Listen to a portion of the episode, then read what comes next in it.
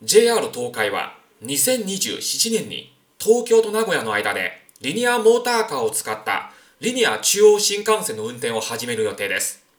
山梨県では10月までにリニア新幹線を走らせるテストを267万キロ、地球66回回るぐらいしています。JR 東海は20日、リニア新幹線の新しい車両を作ると言いました。新しい車両は15メートルぐらいある先の部分の形が前より丸くなります。